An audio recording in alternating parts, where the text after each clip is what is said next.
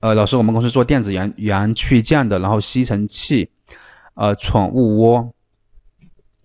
吸尘器的话，吸尘器的话呢，我们是这样，呃，之前我们给别人做了一个策划的案例啊，就是我们，因为你吸尘器，你强最强大的卖点是什么？你吸尘器啊，你自己，你你自己想一下，来，我们来培养一下大家的思维啊。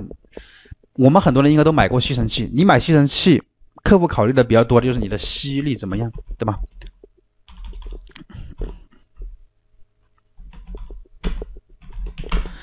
这个强不强劲，别人是关心这一点。然后吸尘器呢，它也有分为有线的跟无线的。如果是有线的话，你这个线的长短是用户考虑的；如果是无线的话呢，它肯定贵一点。充电的那就是看你的电池这方面的情况。但这个都都都还好啊，最主要的是你的吸力如何。那么为了我们给一个商家做策划的时候呢，我们为了表达出它的吸引力啊，那个吸力啊，我们做了夸张的手法，就是做了我做了一个这样的设计啊，给你们搜索一下这个案例呢。你卖你正好卖吸尘器的，我给你讲一下啊，我给你找出来啊，我不是说找那张图，我给你找个素材。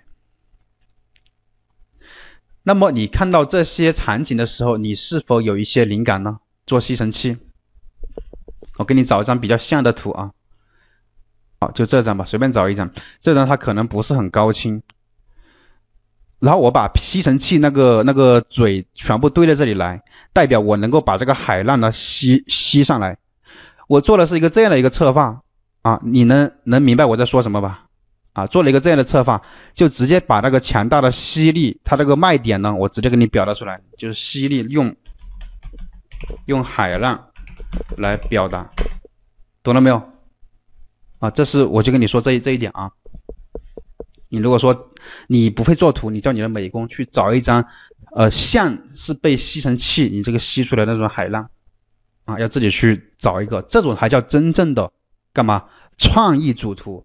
真正的吸引力主图啊，会不会太夸张了啊？你想多了，肯定要夸，要适当的夸张，因为别人消费者他也知道你这个是假的，你这个是假，但是我们要做的就是那种视觉震撼，知道吧？我们要借助夸张的角度来表达出你这个吸力，你不可能说发个一两百个字去介绍吧？啊，我这个吸尘器为什么吸力强大？啊，是因为我们用了什么什么技术啊？我们这个什么什么研发了多久？你扯这些东西，别人没必要不会去看你的。你写个一两百个字，写个小作文去卖货，没有人去看你看你的内容的。而我们这个方式呢，就一张图让你秒懂，就一秒钟让你秒懂。包括像这个产品也是一样的，这个卖家，你说他夸不夸张呢？他也夸张，他用了夸张的手法。他你以为大圣之他是 PS 做的？一秒钟让你懂得什么？我这个卖点是什么？所以你们做主厨呢，一定要有发挥自己的创意能力，好吧？